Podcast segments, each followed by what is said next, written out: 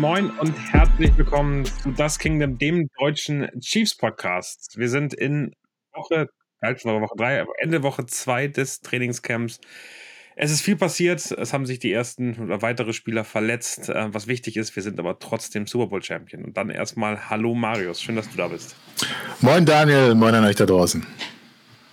Ja, aber nicht, du bist nicht alleine, sondern äh, wir sind nicht alleine, sondern Fabi hat sich auch mal zu uns gesellt. Fabi, wie geht's dir nach einer Woche äh, Ehe, nach ähm, unglaublich äh, viel Social Media Wahnsinn, hatte ich das Gefühl.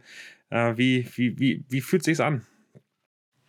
Hi, Servus, schön, dass ihr alle da seid. Schön, dass ich wieder dabei sein darf. Es fühlt sich, es fühlt sich sehr, sehr gut an, weil jetzt, jetzt ist halt schon schön, wenn man sagen kann, so meine Frau. Also das ist schon, schon, schon was Besonderes. Und ja, Social Media Wahnsinn tatsächlich. Wir haben die Leute so gut es geht mitgenommen und ähm, das Feedback dazu war auch. Ich hatte, lass, ich lass mich kurz, ich hatte siebenmal so viele Storyviews als sonst. Siebenmal. Das muss man vorstellen. Das war komplett irre. Aber ja. Nicht schlecht. Ich habe gerade ja, was ich circa, was ich glaube, was du circa hast, dann äh, sind das schon ganz gute Zahlen. Ja, das war irre. Aber jetzt, äh, jetzt bin ich wieder im Football-Business und ich freue mich, weil es bald losgeht. Ja, wir nehmen auf am Donnerstag, den 3. August. Football geht heute Nacht los. Das muss man auch mal festhalten. Also alle, die es heute noch hören, sagen, bleiben noch ein bisschen länger wach. Das Hall of Fame Game in Kenton findet statt zwischen den Cleveland Browns, auch unser dritter Preseason-Gegner bei den Chiefs, und den New York Jets, der Gegner in Woche 4 äh, der Regular Season. Also kann man schon mal ein bisschen reinschnuppern, wie sich das wieder anfühlt. Absolut. Aber wach, guckst du es dir an. Nee, nee, nee, nee. nee. Also, also, wie gesagt, ich bin, wer das sich noch daran erinnern kann, ich habe kein einziges Spiel der Chiefs letzte Saison verpasst, egal wann die nicht. spielen. Fabi, das stimmt nicht. Das Raiders-Spiel hast du aus Urlaubsgründen nur im Ticker von Marius bekommen. Wollen wir mal festhalten. Also Aber das letzte, das letzte Quad hat er, hat er glaube ich, gesehen. Da hat er dann was gefunden. Ja, das saß bei Hooters. Ja. Aber okay, gut, das ist, ja, das war, hatte ich aber wirklich, das war eine ganz krasse. Ja, Daniel, äh, da hat er den direkt reingeflankt. Also, ich wollte auch sagen. Die Polizei kommt ich, direkt. Ich, ich, der es nicht hinkriegt, nachts die Spiele zu gucken, sie morgens dann im Real Life anguckt, ähm, ab, ab 6.30 Uhr, um dann ähm, fit zu sein, ähm, der hat sich das ganz genau gemerkt. Die, die, die Saison davor nehme ich das an, aber in der Saison. Okay. Aber ähm, lass uns gerne in die News reinspringen. Ähm, habt ihr die NFL Top 100 verfolgt? So am Rande, also immer mal wieder auf Social Media die Posts angeschaut und man scrollt so durch, also bei Instagram kann man das ja machen und dann waren halt keine Chiefs da und es ist jetzt einfach schon, ich glaube, wo sind wir? Position 20. Genau, 80, die 80 Spieler sind da und wir haben noch keinen einzigen Kansas City Chief was ich schon erstaunlich finde. Also 53-Mann-Kader, ähm, das, das, passt in die Top 20 ja gar nicht rein. Als äh, Super Bowl-Sieger muss da doch ein bisschen was reinkommen. Und wenn man mal durchzählt, also ich glaube, ich glaube, wir können noch erwarten, Patrick Mahomes auf 1. Ich hätte getippt Kelsey so auf 4 bis 5 und ich würde sagen, Chris Jones irgendwo zwischen 10 und 15 wäre so meine, meine Vermutung. Die habe ich auch erwartet, aber mir fehlt aktuell ein Creed Humphrey. Wollte gerade sagen, was ist mit der, ihm los? Das, der, das ist ganz interessant, ähm, dass der gute Kelsey-Bruder, ähm, der auch Center ist, der so ein bisschen mit Creed Humphrey um die Position bester Center der Liga spielt, ist auch, glaube ich, 37 oder 32, ein bisschen in den 30ern drin. Creed Humphrey bisher nicht zu sehen. Ich glaube nicht, dass er in die Top 20 kommt. Von daher, der wurde mal wirklich schön ähm, rausgeladen. Also, es ist ja Voting der anderen NFL-Spieler. Von daher ähm, bin ich ein bisschen entsetzt, dass die äh, Humphrey bisher nicht äh, wertschätzen. Und die anderen, Nick Bolton könnte man noch, habe ich, reindenken und Joe Thuney hätte ich jetzt auch eine gute Chance gesehen, eigentlich drin zu sein. Wundert mich sehr. Ja, ein bisschen, bisschen arg viel Neid, möchte man mal. Disrespect, oder? Ja, Disrespect ist da ein bisschen dabei. Das ist schon wieder Feuer auf die Pfeile, die da in der nächsten Saison äh, durchs Arrowhead fliegen. Ohne, ohne Frage. Also ich glaube, also versuchen die Gründe dahinter zu erörtern. Ich habe ein bisschen drüber nachgedacht. Ich kann, ich kann mir eigentlich nur vorstellen, dass ähm, man so einem Super Bowl-Sieger dann vielleicht dann nicht diese Wertschätzung geben möchte, weil die ja eh schon Super Bowl-Sieger sind und äh, man da eben dann andere sieht, die ähm, dann in irgendeiner Form äh, auch wichtig sein könnten. Ähm, aber so richtig, so richtig nachvollziehen und verstehen kann ich das. Nicht, natürlich, kann ich das nicht. Dann lass uns weitermachen. Ähm, diese nächste News, auch, auch die ganz spannend. Chris Jones, immer noch keine Vertragsupdate. Äh, Aber äh, ESPN-Reporterin Diana Rossini war bei Pat McAfee und hat darüber geredet, hat gesagt, ich habe mit Teilen der äh, Parteien auf beiden Seiten gesprochen und alle sind noch optimistisch. Alle sagen, das kriegen wir noch hin. Ähm, und trotzdem, ähm, sie wollte keine Summe sagen, aber hat gesagt, das ist eine riesige Summe, die Chris Jones verlangt. Und ähm, das könnte noch schwierig werden. Und äh, ich bin mir jetzt sicher, dass er auf jeden Fall eine 3 vorne haben möchte. Wow, wow, wow.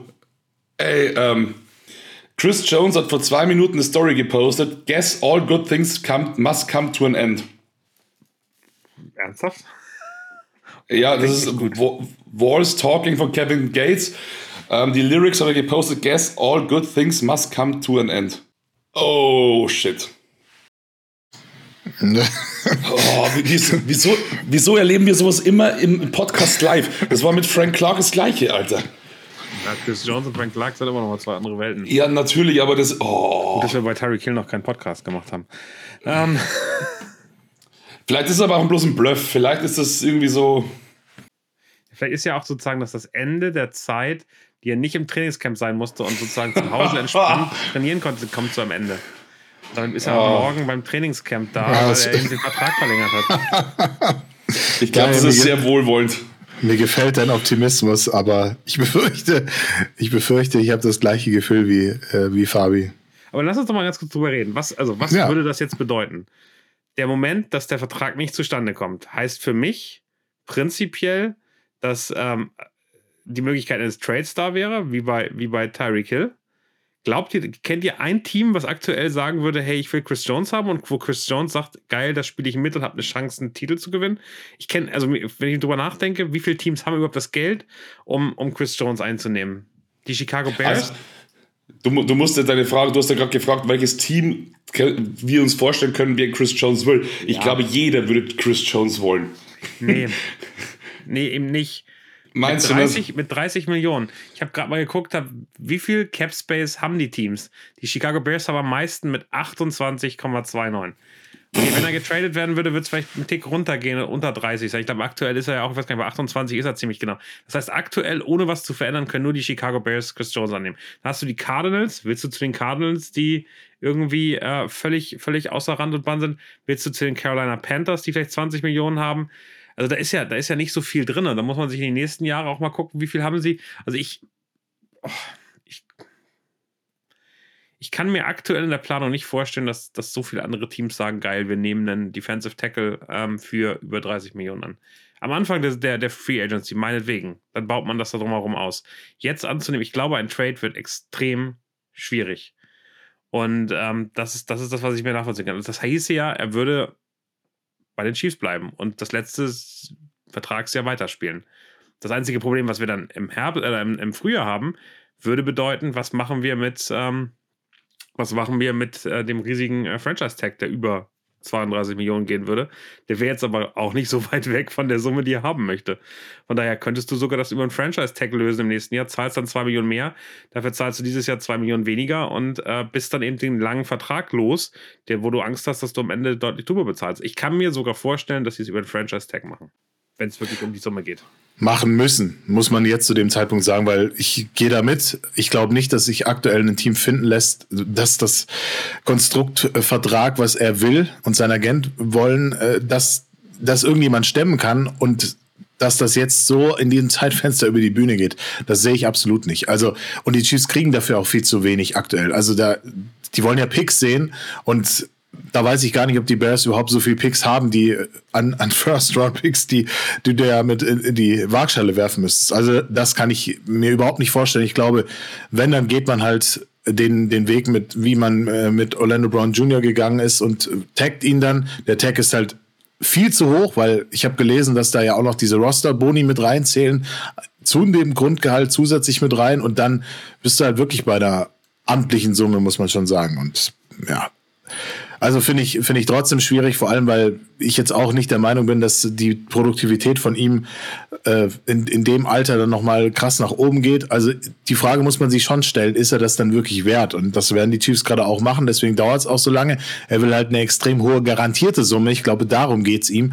Und die Chiefs sagen halt logischerweise, auch verständlicherweise für mich persönlich, nee, können wir nicht machen. Also du bist eine Verletzung davon entfernt, dass das ganze Ding uns um die Ohren fliegt und dann sind wir halt super, super krass handlungsunfähig. Ich frage mich halt nur, wie die nächste Offseason dann die Free Agency aussieht, wenn du so einen hohen Franchise-Tag hast.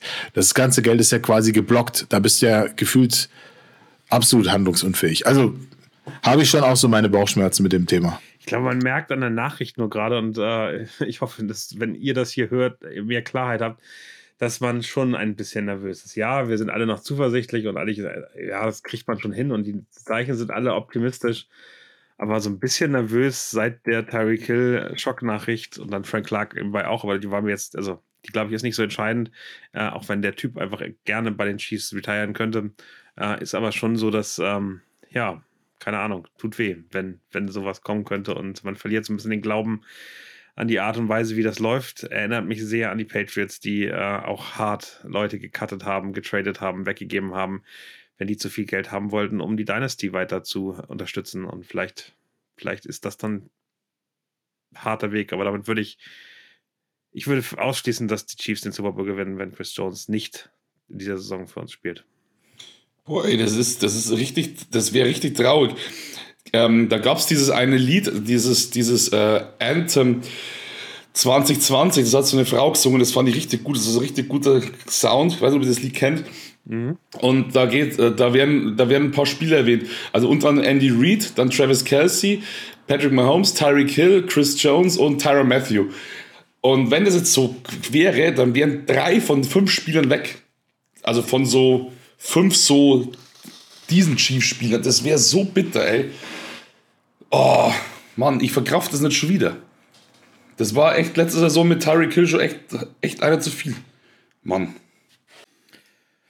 Oh Mann, ja, wie, wie machen wir jetzt direkt weiter? Es ist, es ist schön. Wir wissen noch nichts, es ist noch alles möglich. Ich wollte gerade sagen, es ist noch alles Sorgen drin. machen. Ähm, doch ein bisschen vielleicht, aber ich, wie gesagt, es kann auch bedeuten, er muss endlich zum Trainingscamp, hat keinen Bock drauf, ähm, weil er jetzt Geld be bekommt. Gucken wir mal. Lass uns gerne äh, dann mit den meisten News weitermachen.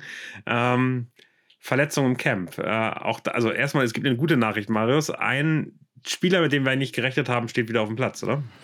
Turk Walton ist quasi zurück und das äh, doch früher als gedacht war er auf IR. Da hat man schon spekuliert, dass der, dass der erstmal noch mal ein bisschen raus ist, aber er ist wieder dabei. Natürlich noch nicht Vollgas, aber trainiert auf jeden Fall wieder fleißig mit. Für zwei andere ist die Saison schon gelaufen, bevor sie überhaupt angefangen hat. Nazi Johnson, den wir wirklich als ja vielversprechend im Newsletter gesehen hatten, musste Training leider mit einer schweren Knieverletzung beenden. Später hat sich herausgestellt, hat sich das Kreuzband gerissen, auf der RA gelandet, gleichbedeutend mit dem Saison aus, bevor auch das wirklich richtig angefangen hat. Wirklich bitter hatte sich ja schon ein bisschen für größere Aufgaben irgendwie empfohlen. Gleiches Schicksal auch Linebacker Isaiah Moore, undrafted Free Agent, hat sich auch am Knie verletzt, wurde auch schon bereits operiert für beide, die Saison beendet. Gute Besserung auf diesem Wege auch äh, von uns. Die beiden Roster-Spots wurden auch schon bereits aufgefüllt. Anthony Witherstone ist zurück, Cornerback. Zudem kommt noch Tight End Isaiah Gathings dazu. Witherstone war ja bereits unter diesen Top 16 undrafted Free Agents, die wir im Mai verpflichtet haben, aber im Juni dann schon die Reise wieder vorzeitig beendet gewesen. Gathings ist ebenfalls undrafted Free Agent, war früher bei den Jets und äh, auf dem College auch erstmal Wide Receiver gewesen der zweite, der zurückgekommen ist, nachdem er kurzzeitig draußen war, das muss man ja immer beim Camp, ist, ist das ja immer tageweise. Manche verletzen sich, beispielsweise Tommy Towns hat sich ein Knöchel verstaucht, kurzzeitig mal Anfang der Woche kürzer getreten, aber seit Mittwoch wieder voll dabei. Jory Fortson, Tight End, auch das ist etwas, wo man ein Auge drauf haben muss, ist jetzt wegen Schulterverletzung bisher alle Einheiten in Pads ferngeblieben weiß ich nicht. Wird schwer für ihn, da nochmal aufzuholen. Auch Schulterverletzung ist nicht so eine schöne Sache. Jerry Sneed hat aktuell eine Entzündung im Knie, wird deshalb auch ein bisschen vorsichtshalber geschont. Mike Dana momentan mit einer Wadenzerrung, auch nur mit den Coaches an der Sideline und neu auf der Liste seit heute auch noch True Tranquil, hat bereits am Samstag wegen Nackenverspannung pausieren müssen. Charles Omenu, Wadenverstauchung und Cornerback Reese Taylor mit Oberschenkelverletzung draußen. Chris Jones haben wir gerade schon angesprochen, ist nach wie vor abstinent. Ob das so bleibt, wir werden sehen. Stand jetzt hat er, glaube ich, knapp 700.000 US-Dollar auf diesem Strafenkonto angesammelt. Stichtag für die Meldung im Camp war ja schon der 21. Juli. Deswegen seitdem äh, tickt die Uhr. Und das Konto füllt sich.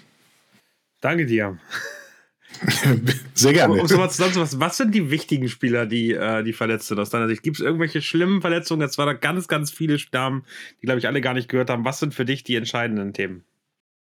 Also die entscheidenden Themen ist, dass sich keiner mehr größer, schlimmer verletzt. Dass, ich glaube, dass Walton wieder zurückgekommen ist, früher als gedacht, finde ich auf jeden Fall eine gute Sache. Die anderen beiden, also die Johnson, finde ich extrem schade der war wirklich in guter Verfassung. Und ja, bei Jody Fortson bin ich gespannt, weil es ja gerade auch so diese Frage ist, gehen wir mit vier Titans in die Saison oder mit vielleicht sogar sieben Wide Receivern? Also wer macht da das Rennen? Was ist bei den Running Backs? Ist ein Daniel Prince fähig, jemanden den Platz wegzunehmen oder wird er noch on top gelegt? Also da finde ich es schon, schon sehr spannend. Tranquil muss man auch sehen, aber ich glaube, die Geschichte ist eher schneller ausgestanden als gedacht und Charles Emmanuel, also der sollte sich jetzt auch nicht, nicht, nicht eher schlimmer verletzen, aber ich glaube, das mit der Warnverstauchung, das, das, das geht schon irgendwie vorbei. Übrigens wird das ein sehr langer Podcast. Ich wir, wir hören hier nicht auf mit euch, bis ich Sicherheit habe, was das bei Chris Jones ist. ja. ähm,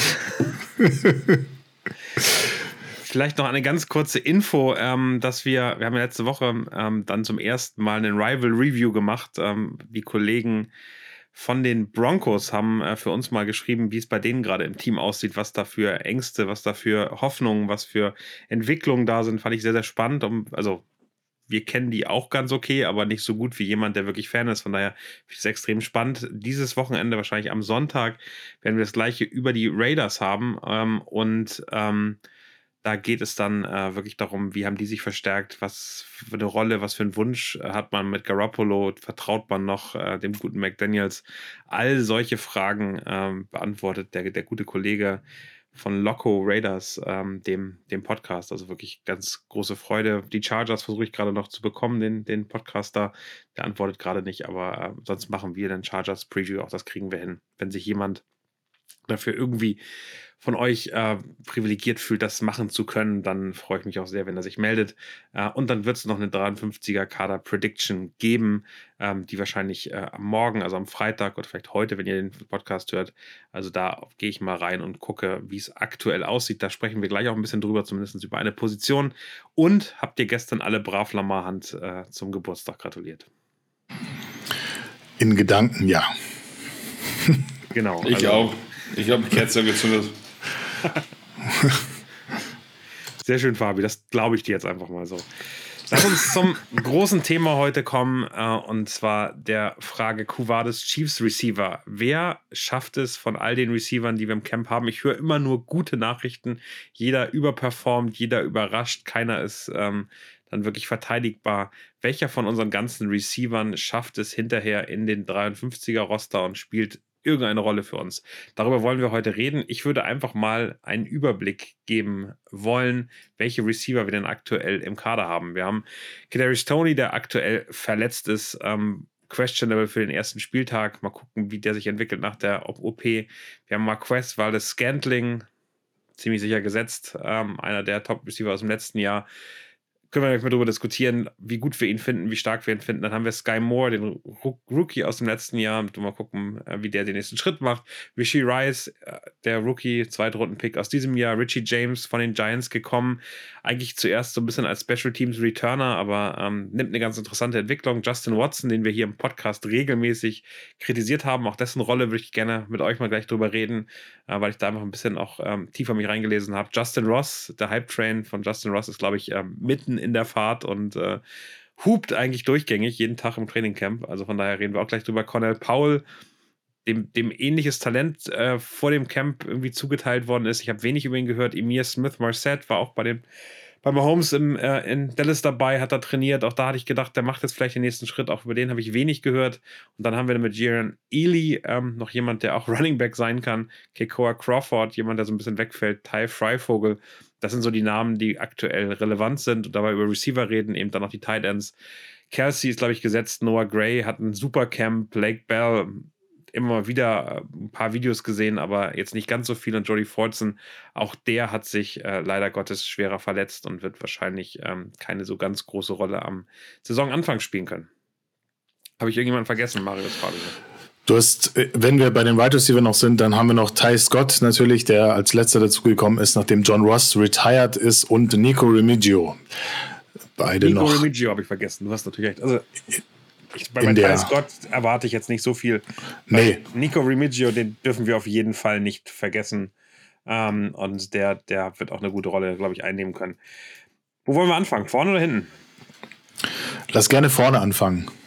Dann lass uns einmal über Kadarius Tony reden. So jetzt mit den Verletzungen, die er hatte.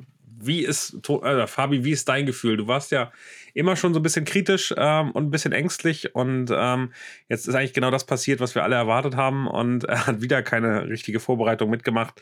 Ähm, siehst du den immer noch als den Top-Receiver der Chiefs? Es gibt halt solche Spieler, da, da weißt du ganz genau irgendwie, oder jedes Mal, wenn die den Ball bekommen, hältst du den Atem an, weil du irgendwie schon davon ausgehen kannst, irgendwie, die haben Glasknochen irgendwie. Also das, das gibt einfach so einen Travis Kelsey, da mache ich mir keine Sorgen, der ist für mich so un, unzerstörbar irgendwie. Aber bei Kadarius Tony ist es wirklich so, dieses Risiko, dass er verletzt wird, ist bei ihm so groß und leider, leider erfüllt er halt leider auch diese Vorurteile, die gegen ihn geherrscht haben, weil er kam zu uns und hieß es schon so, oh, wo, weiß ich nicht, und dann war er direkt verletzt wenn er, wenn er performt, dann ist er eine absolute Maschine. Also ich finde den ganz, ganz großartig und ich hätte auch wirklich ohne zu überlegen gesagt, Wide Receiver Nummer 1 bei uns, weil der so krass underrated ist in meinen Augen in der ganzen NFL. Aber ich glaube, dass wir mit dem keine Freude haben werden. Glaube ich einfach nicht, weil ich glaube, der, der, ist zu unbeständig. Und gerade, also ich, ich bin jetzt beim ersten, ich bin bei, Alter, eins am anderen. Ich bin ja beim Eröffnungsspiel äh, in Kansas City ja dabei und würde mich natürlich unglaublich freuen, ihn zu sehen, weil er schon einer ist, der halt auch mal so die besonderen Plays machen kann. Aber ich glaube, dass wir keine große Freude mehr haben die Saison. Marius, gehst du da mit mir mit oder, oder bin ich da zu, zu äh, pessimistisch? Nein, ich teile deine Skepsis. Äh, ich teile sie eigentlich gefühlt seit, seit der ersten Diskussion, dass die Chiefs sich da aus dem Fenster gelehnt haben, ihn als Wide Receiver 1 zu machen. Ja, wenn man sich in, im Rückspiel anschaut, der kam letztes Jahr so ein bisschen als Vorgriff. Die Chiefs waren schon öfter mal an ihm dran.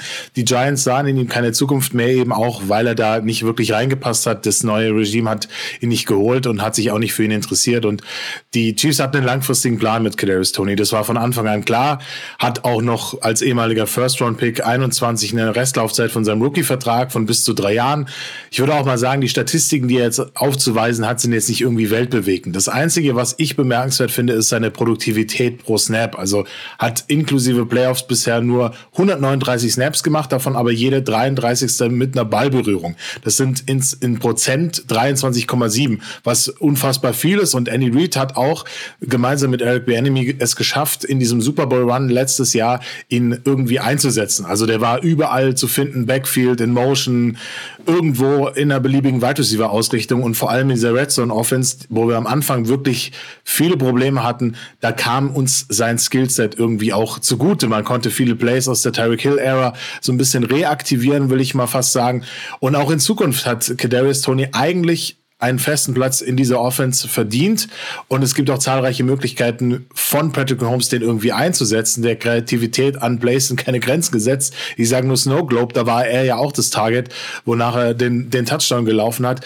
Aber der Kollege plagt sich halt auch ehrlicherweise seit dem College mit Verletzungen herum, musste jetzt bereits schon mehrfach operativ eingegriffen werden, hat, glaube ich, 15 von 34 möglichen NFL-Spielen bisher verpasst.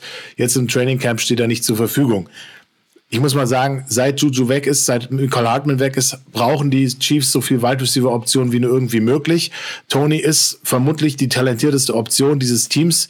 Aber wenn die Chiefs weiterhin seine Einsätze irgendwie dosieren müssen, und das werden sie müssen, weil er jetzt ja schon wieder rausfällt und keiner weiß, ist er in Woche 1 bereit oder eben nicht, dann müssen eben Spieler wie Sky Moore, dann müssen Spieler wie MWS und andere möglicherweise in diese Fußstapfen treten, seine nein, Rolle übernehmen. Nein, wir reden doch nur über Kadarius Tony. Wir wollen doch. Ja. Das ist, genau. Und das, nein, und ich, ich wollte einfach nur sagen, und da die äh, entsprechen nicht ihren Fähigkeiten. Das heißt, ja. die Frage ist, äh, ist er wirklich der Wide Receiver 1? Und da bin ich da bin ich nicht so richtig sicher, ob man ihm da nicht zu viel auf die Schultern geladen hat, ehrlich gesagt.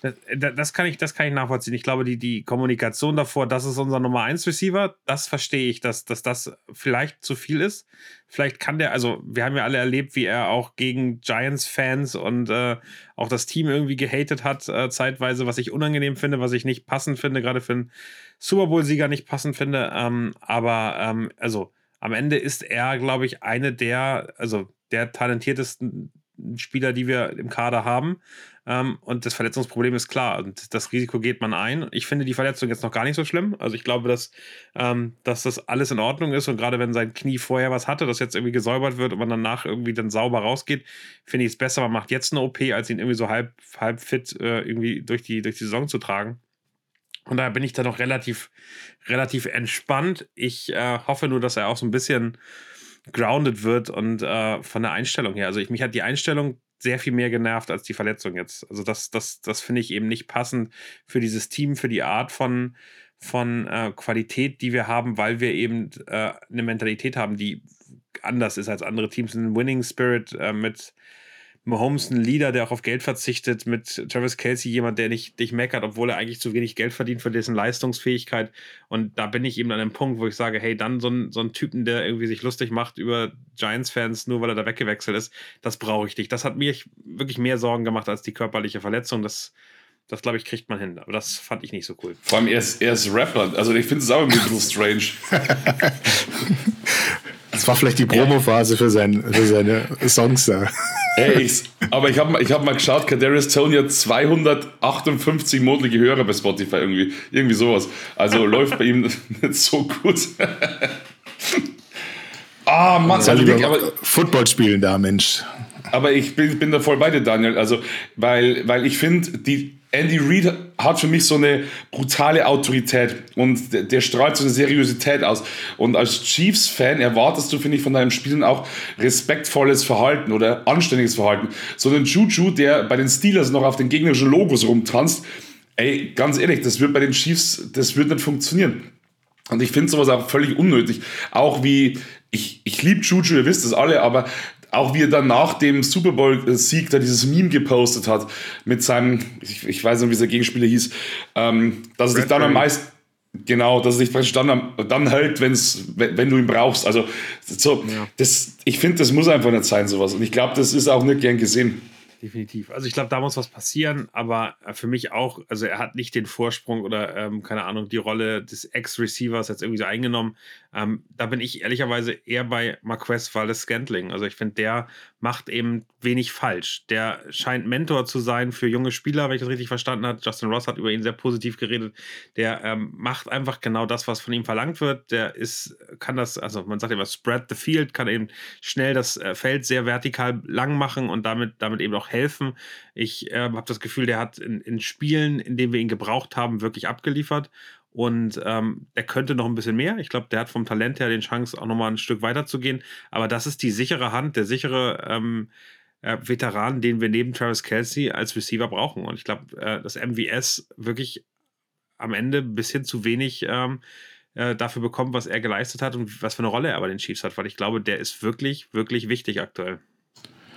Absolut. Also ist ja quasi der älteste Spieler in, in diesem äh, Wide Receiver Room und ich bin auch zuversichtlich, dass er in Jahr zwei dieses System von Andy Reid jetzt auch dann mit Matt Nagy als neuem Offensive Coordinator dann noch ein bisschen besser in, verinnerlicht hat und auch mit der Erfahrung von dann sechs Jahren äh, in der Liga einfach auch, du hast schon gesagt, ein wichtiger Mentor ist für die jungen Spieler. Hat ja äh, Justin Ross äh, unter seine Fittiche genommen, auch Sky Moore schon lobend erwähnt, hat über Justin Ross gesagt, er erinnert ihn an, an sich in jungen Jahren, weil er ähnliches äh, Körperpotenzial mitbringt. Und wenn man sich die Stats von, von ihm im letzten Jahr anschaut, von MWS, dann hat er da Karrierehochs gemacht. Meiste Targets, meiste Receptions und ja, hat einfach auch gezeigt, dass er in wichtigen Spielen da ist, dass er eine Stütze sein kann, hat seinen Job gemacht und äh, dann eben auch gezeigt, dass er diesen, dieses Team voranbringt. Deswegen hat man ihm auch dieses garantierte Geld Anfang der Saison für dieses Jahr gegeben. Und ich finde, als im Prinzip designierter Wide Receiver 1 und Veteran in diesem Room bringt da eben einfach auch eine Sicherheit mit. Und das gefällt mir, das strahlt er aus. Fabi, hast du ein Gefühl, wie viel MWS pro Jahr bekommt? Äh, nee, überhaupt, überhaupt gar nicht. Äh, bevor du mir das sagst, wollte ich noch ein, eins ja. was sagen. Und zwar, ich schaue mir ja wirklich die Chief Stories im Trainingscamp wirklich so gern an. Also wirklich, da wird nicht geskippt, da wirklich von vorn bis hinten schaue ich mir das an. Und ich finde es immer so cool, wenn die Spiele praktisch so äh, kommen, also aufs, aufs, aufs Feld. Und ähm, wer zum Beispiel extrem auffällt, positiv und super sympathisch sind äh, McKinnon zum einen und äh, eben auch MVS. Die sind immer gut drauf, die sind immer, machen Spaß und ich finde sowas ist auch irgendwie wichtig. Also keine Ahnung, mir, mir ist sowas immer irgendwie wichtig, weil ich immer denke, so für sowas, sowas sorgt auch für, für Teambuilding, weil solche Spieler brauchst du, glaube ich, auch im Team, die gute Laune machen und auf, ich kenne es ja vom Fußball von früher. So ist, so ist es echt, echt viel wert. Und wie viel der verdient, ich habe gar keine Ahnung. Was, was würdest ich, du ihm denn bezahlen wollen? So mit dem Vergleich, was, was wir alles hatten. Über 15, eher 18 Millionen hatten einen Beckham. Wir haben Juju, glaube ich, für 10, 11 Millionen ist der bei den Patriots gegangen. Was wäre für dich ein MWS wert? Also ich würde ich würd ihm so viel zahlen, wie den Juju jetzt bei den Patriots bekommt, 11. Aber ich bin, ich denke, er kriegt weniger. Respekt. Also ich hätte, ich hätte den bei so sie, sieben bis acht gesehen, sechs, vielleicht sechs bis acht sogar. Äh, das wäre so das Gefühl, was ich irgendwie hatte. Ich habe nachgeguckt, weil es mich interessiert hatte. Äh, er hat ein Capit von 11 Millionen. Er hat über drei Jahre einen Durchschnitt von, von 10 Millionen, äh, die er bekommt. Äh, dieses Jahr wird er sozusagen ausgezahlt und wenn man bei den, bei den Werten sein, 9 Millionen bekommen, im nächsten Jahr 12. Also im Schnitt 10 Millionen pro Jahr über drei Jahre. Ist ja am Ende fast egal, wie die, wie die gewertet werden. Aber ähm, hat mich ehrlicherweise echt ein bisschen überrascht. Ich finde ihn etwas mehr, äh, das er bekommt, als ich ihm zugestanden hätte. Äh, von daher muss man auch ehrlicherweise sagen, muss er auch abliefern, oder? Definitiv. Also, aber ich muss, ich muss aber, Marius, ganz kurz, äh, ich muss aber wirklich sagen, der hat aber auch, finde ich, also ich kann mich daran erinnern, er hat ab und zu mal einen Ball fallen lassen, okay, das, das passiert mal, aber er hat schon auch echt Big Plays gemacht und der hat auch echt in den letzten Spielen auch den ein oder anderen sehr wichtigen Touchdown gefangen. Also MBS habe ich schon das Gefühl, dass, dass der ähm, auch nicht so, so die Aufmerksamkeit bekommt, die er vielleicht verdient hat, weil er immer irgendwie weiß, weiß ich nicht. Vielleicht ist es ja bloß mein Gefühl, vielleicht bekommt er die Aufmerksamkeit. Also MBS hatte 76 Targets im letzten Jahr, 42 Receptions, also hat davon mehr als die Hälfte gefangen. Er hat 687 Receiving Yards gemacht, was ich meine bei den ganzen Receivern echt völlig in Ordnung ist. Und zwei, und das ist glaube ich so ein bisschen der, der, der, die schlechte Nummer in der Red Zone, nur zwei Receiving Touchdowns erreicht. Also am Ende ein bisschen Scoring wäre wär besser, aber wir erinnern uns daran, wie Jared McKinnon abgegangen ist, wie Pacheco und, äh, und Co. dann sehr, sehr viel bekommen haben. Aber am Ende, ich würde mir ein bisschen mehr zwei. Äh, Catches wünschen. Das waren zwei Touchdowns bloß. Boah, ich hätte, ich hätte also wenn es mich jetzt gefragt hätte, ich jetzt gesagt, das waren locker vier oder fünf vom Gefühl, aber dann gut. Nee, also am Ende war es nicht, was, was beeindruckender Wert ist 16,4 Yards per Reception, das ist wirklich stark. Yards after Cap, äh, after Catch, drei sind nicht so doll ähm, und äh, hat also im, am Ende alles ordentliche Werte, fünf Drops bei, ähm, bei 42 Receptions, alles in Ordnung. Also wenn wir da mal drüber nachdenken, wie viele, wie viele der Spieler, zu denen wir gleich kommen, hatte, dann äh, ist das alles in Ordnung. Der, äh, der nächste, der, also von der, von der Erfahrung her, wäre für mich, ähm, jetzt kannst du äh, dreimal raten, Marius, welcher Name gleich kommt. Äh, mein Lieblingsspieler Justin Watson, der, ähm, den wir letztes Jahr sehr kritisiert haben, weil der unfassbar viele Drops hatte, er nicht so krass Separation schafft, also die Geschwindigkeit, er kann zwar lange schnell laufen, also auch ein, Feld lang machen, aber er hat nicht diese unfassbare Geschwindigkeit, um einem Cornerback oder einem Safety wegzurennen. Ähm, und ähm, für mich war er lange problematisch. Ähm, es war jetzt ein paar Berichte, wieso der so wichtig war für die Chiefs im letzten Jahr, war nicht, dass er den Ball bekommen hat, sondern dass er sehr, sehr gut dabei war, äh, Route Running zu machen und damit dafür gesorgt hat, dass andere Receiver frei waren. Und ich finde, das erklärt so ein bisschen diese Komplexität des Read-Systems. Du hast nicht nur Receiver, die abliefern, sondern du brauchst auch Receiver, die, die sozusagen den, den Weg bereiten und die, die vorbereiten, dass andere dann so gut sein können. Und gerade in der Kombination mit Travis Kelsey hat er eben sehr, sehr viel dafür gesorgt, dass Travis Kelsey Raum bekommen hat, in dem die nebeneinander gestartet sind, äh, teilweise wirklich irgendwelche Cuts gelaufen sind, er weitergelaufen ist, den, den Cornerback mitgenommen hat und äh, dann am Ende zum Beispiel ein Kelsey ähm, vielleicht noch einen Linebacker gegen sich hatte, wo er klar dominanter war. Ähm, das sind so die Geschichten, die, die für Justin Watson sprechen und wieso der auch resigned worden ist. Das ist einfach eine Konstanze. Ja, der hat Drops, der hat nicht die besten Hände, der aber den taktisch total relevant ist. Und das fand ich extrem spannend, weil das eine Rolle ist, die ich dann vielleicht auch als nicht hundertprozentiger Football- Play-Experte, der selbst gespielt hat, so nicht gesehen hätte.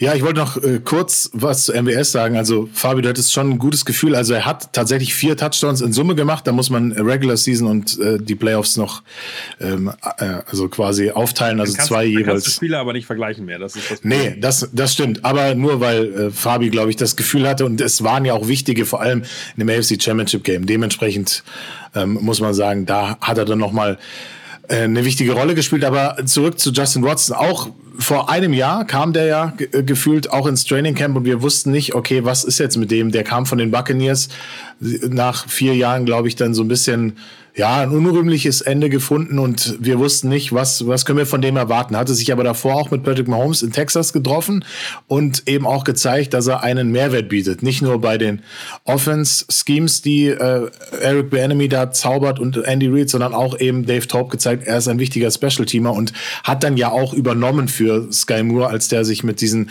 Returns da ein bisschen schwer getan hat. Und wenn man sich die Stats anschaut, hat am Ende dann ja auch 17 Spiele gemacht und Best Bestwerte bei den Offensive Snaps erzielt, auch bei den Empfängen und Touchdowns. Also der war schon auch ein Spieler, der eine Wichtigkeit hatte. Ich erinnere mich auch an den einen, ich glaube, es war gegen die Chargers, äh, der Touchdown in Woche zwei, der äh, sehr gut war von ihm und er war halt ein wichtiger Rollenspieler. Ich glaube, mehr sollte er auch gar nicht sein. Und wenn man sich jetzt auch anschaut oder anhört, wie er auch zu der Verlängerung steht, dass es wohl Interessenten gab von fünf bis sechs, sieben Teams und er aber insgeheim gehofft hat und sein Agent auch, dass er wieder zurückkommen kann zu den Chiefs und dass sie eben auch dann angefangen haben, wieder zu verhandeln, dann diesen Zwei-Jahres-Deal von bis zu 6 Millionen US-Dollar ausgehandelt haben.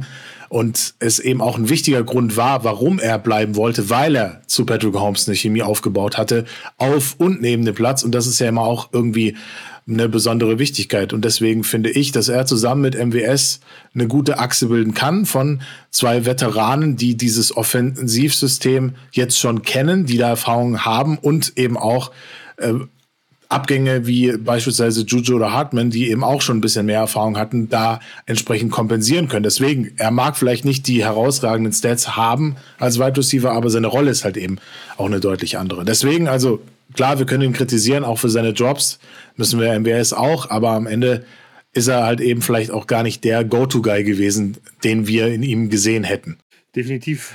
Am Ende, glaube ich, hängt das auch ein bisschen daran, dass wir uns Spieler in dem, in dem Wide Receiver Core wünschen, die, ähm, die, dem, den der sozusagen Platz wegnimmt. Also ich glaube, dessen Rolle, wenn er andere Leute freispielt, ist dann eben auch in Ordnung und ist, ist ein Mehrwert. Ähm, aber nur um zu verstehen, wieso die Chiefs, obwohl er nicht das auf die, auf die Kette bringt, was man erhofft, äh, dann dabei ist. Dann lass uns weitermachen mit äh, Sky Moore. Äh, Im letzten Jahr was soll man sagen, durchwachsene Saison finde ich zu hart. Er hat eine Saison gespielt, äh, wo er nicht so viele Möglichkeiten bekommen hat, wie man sich das gewünscht hätte.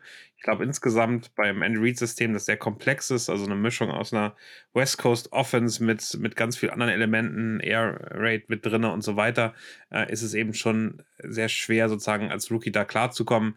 Er hat ähm, eigentlich ganz ordentlich gespielt, so bei dem Ball bekommen hat 11,4 Yards per Reception, hat 32 Targets aber nur bekommen und davon 22 gefangen, also über, über 65 Prozent und damit äh, eigentlich ganz ordentlich. 250 Receiving Yards sind aber ein bisschen traurig. Er hatte in der Regular Season keinen einzigen Receiving Touchdown, sondern seinen ersten im Super Bowl gemacht, hatte einen einzigen Drop, ähm, aber ist eben einfach am Ende wenig Bälle bekommen. Und ähm, das muss man, das muss man, glaube ich, äh, wirklich so festhalten. Auch in der Vergleich, Sky Moore 6,6 Yards äh, after Catch.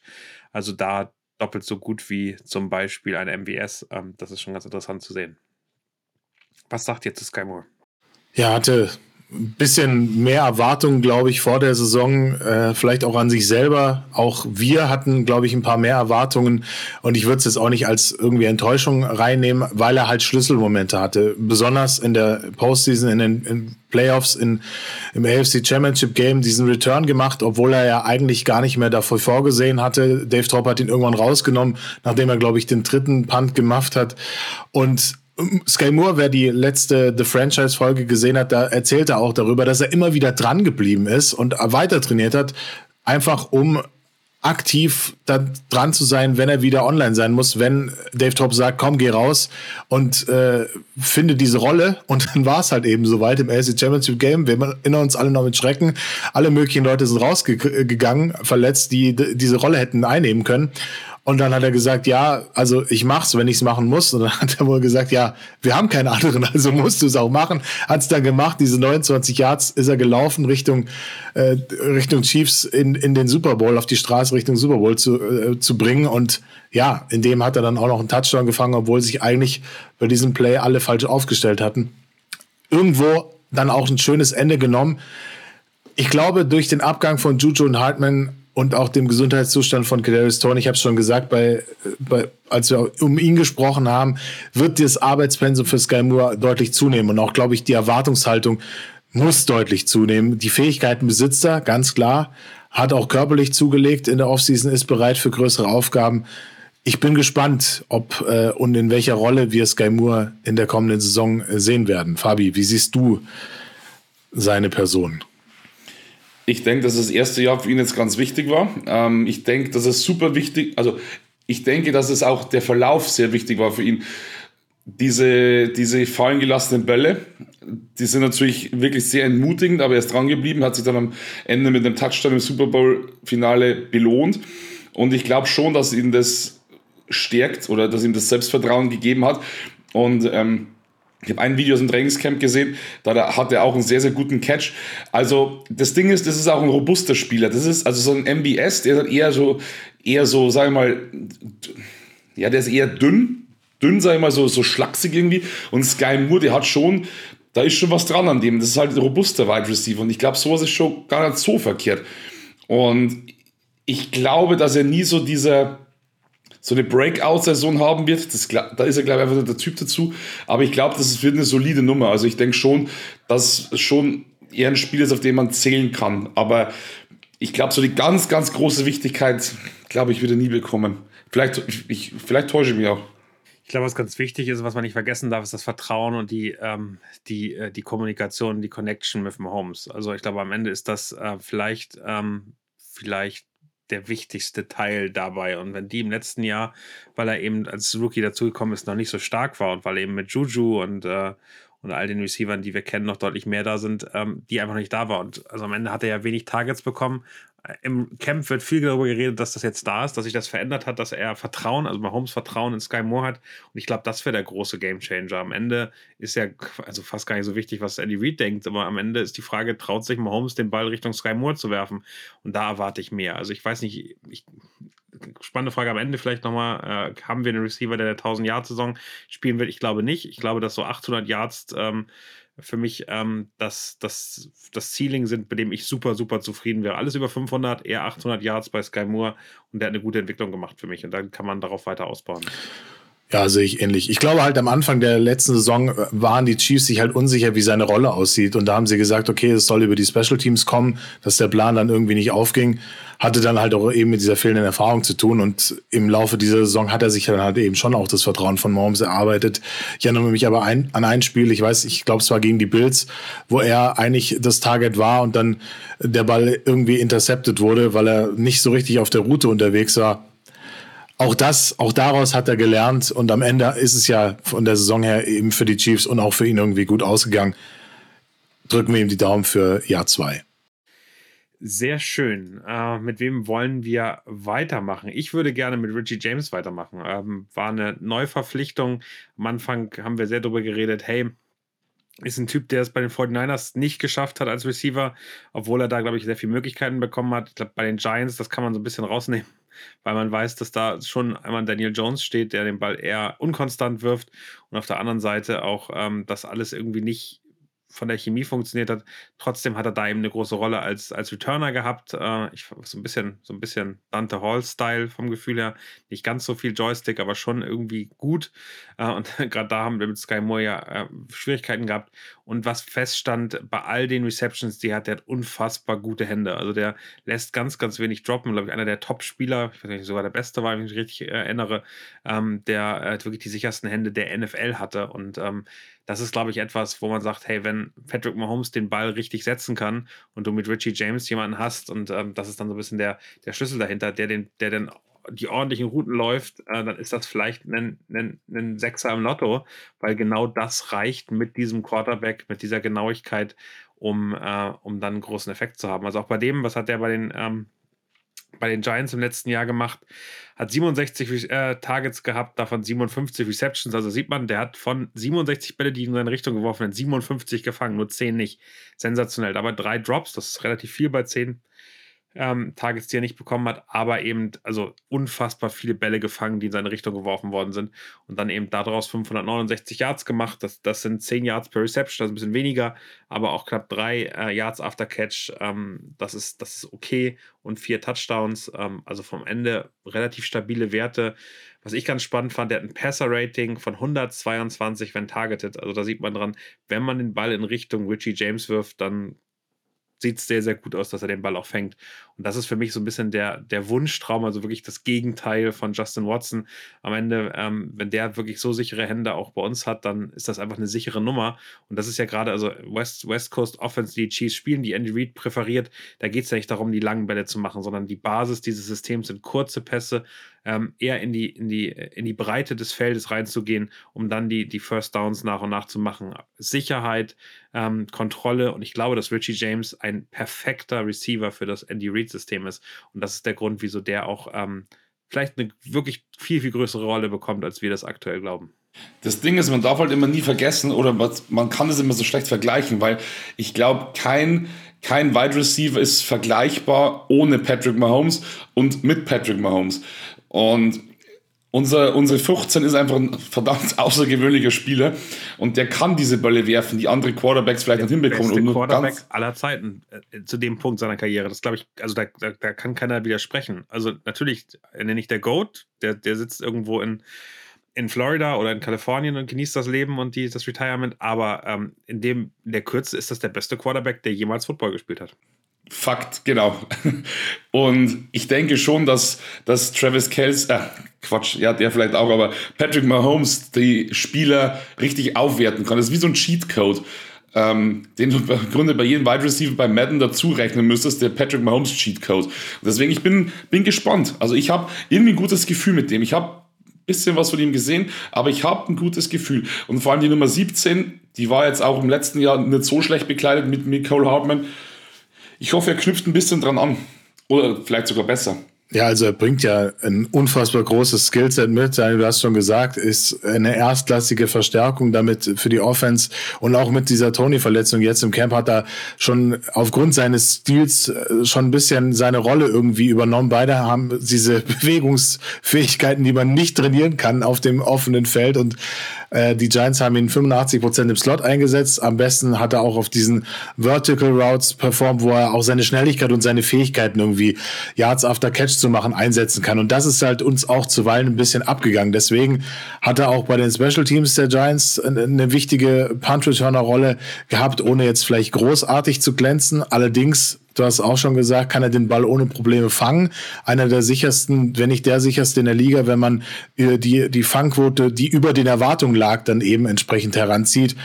Und ja, der kann, wenn er etwas Wiese vor sich hat, eben auch gut die Richtung ändern. Also wenn der das als äh, Returner dann machen sollte und darauf deutet ja aktuell schon auch viel hin und das Blocking dann entsprechend gut funktioniert, dann hätte man da zumindest eine echte Waffe. Aber mit dieser unsicheren äh, Gesundheit von Kadarius Tony kann ich mir schon vorstellen, dass er so ein bisschen mehr wird als nur der, der Backup. Und ähm, kann ich schon sehen, dass er da einige äh, Plays von Kadarius Tony übernehmen wird, wenn der noch nicht wirklich fit ist. Also da kann man mit Richie James auf jeden Fall auf einiges zählen und jetzt im Camp in den ersten zehn Tagen sah definitiv gut aus.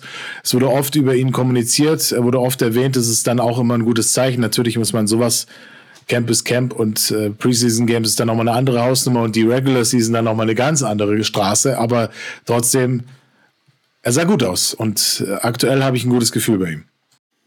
Ich glaube auch gerade, das Camp äh, zeigt einfach ganz klar, dass die, die Chiefs auf ihn setzen und äh, dass, dass da was sich was entwickelt und die Erfahrung und die, ähm, Cleverness da in irgendeiner Form äh, was, was verändern könnte. Lass uns gerne weitermachen mit äh, einem Rookie, Rashi Rice. Äh, auch der ähm, ja, war, war für uns ein keine ganz große Überraschung, kommt von SMU, äh, hat im College, glaube ich, auch wirklich äh, am Ende echt gut performt, äh, hat 96 äh, Receptions gehabt, 1355 Yards, 10 Touchdowns, 22 waren es natürlich nicht so recht, recht vergleichbar, aber das nur in 12 Spielen.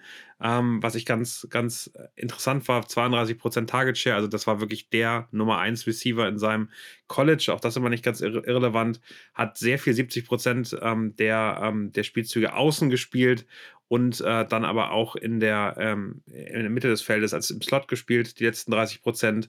Ähm, hat, das muss man mal ganz klar festhalten, über seine ganze College-Karriere 24 Drops gehabt. Das ist in 44 Games ein bisschen zu viel.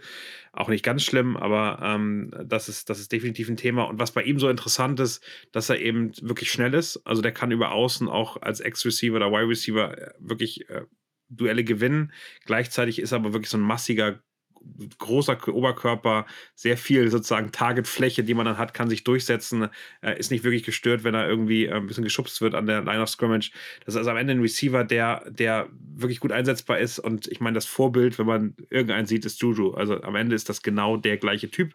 Vielleicht ein Tick schneller äh, von meinem Gefühl noch, äh, aber ansonsten relativ ähnlich und äh, ist eben extrem gut darin, Contested Bälle zu fangen. Also gerade so im Duell mit einem Cornerback oder Safety hochzuspringen, ähm, hat, glaube ich, 41-Inch Vertical Jump, also am Ende hat er richtig Sprungkraft, könnte damit eben wirklich unglaublich gut ähm, in dieses Team passen, weil er die Lücke schließt, die Juju reingeholt hat. Fabi, auch wenn es ein bisschen wehtut, aber ich glaube, dass äh, Rashid Rice ähm, eine deutlich bessere Rookie-Saison haben wird als, ähm, als Sky Moore im letzten Jahr. Glaube ich, deutlich weniger in den äh, Special Teams eingesetzt wird. Aber ich äh, kann mir gut vorstellen, dass der relativ schnell ähm, ein, ein wichtiges Target wird. Ich glaube auch irgendwie, ich, ich habe bei dem auch ein gutes Gefühl, weil ich, ich denke immer an Jamar Chase, der kam ja aber als Rookie und hat wirklich brutal performt. Und es, es gibt ja mal immer solche Spiele, die einfach mal so komplett ausreißen, auch in ihrer ersten Saison. Und auch hier wieder, ich habe ein paar Videos von ihm gesehen, der, glaube ich, hat wirklich gutes Talent. Und ich glaube, er hat jetzt im Trainingscamp auch mal gesehen, was das heißt, äh, Wide Receiver bei den Chiefs zu sein. Also das ist kein, kein Kindergarten da. Also ich, ich dachte, an, dass er am ersten Spieltag direkt gekotzt hat, das kann man nochmal festhalten. Also der, der war nicht so heiß, dass er am ersten Tag des Trainings sich einfach übergeben musste, ja. ja äh, tatsächlich seitdem übrigens genau nicht mehr. Es gab eine Frage in der Pressekonferenz, seitdem hat das ähm, äh, im Magen gehalten. Okay, genau das meinte ich nämlich. Also ich glaube, er hat schon relativ schnell gemerkt, dass es in der NFL ein anderer Wind weht als am College. Und ich denke, das wird man dann auch in seinen Stats sehen. Aber nichtsdestotrotz, auch ich glaube, wir haben da schon einen guten Pick geliefert mit du ganz ehrlich, unsere Picks sind, waren bis jetzt, also die sind immer gut. Und ich kann, mir, ich kann mir nicht vorstellen, dass er irgendwie da so ein schwarzes Schaf wird. Also ich, ich glaube, das ist auch ein guter. Ja, Rashid Rice, auf jeden Fall ein guter Zweitrunden-Pick, den wir da geholt haben, konnte ja nicht umsonst auch schon in den ersten Wochen auf sich aufmerksam machen. Er scheint sich bestens auch in der ersten Mannschaft zurechtzufinden. Ist da ja auch so ein bisschen reingespielt worden, nachdem Kadarius Tony nicht, nicht mehr dabei war.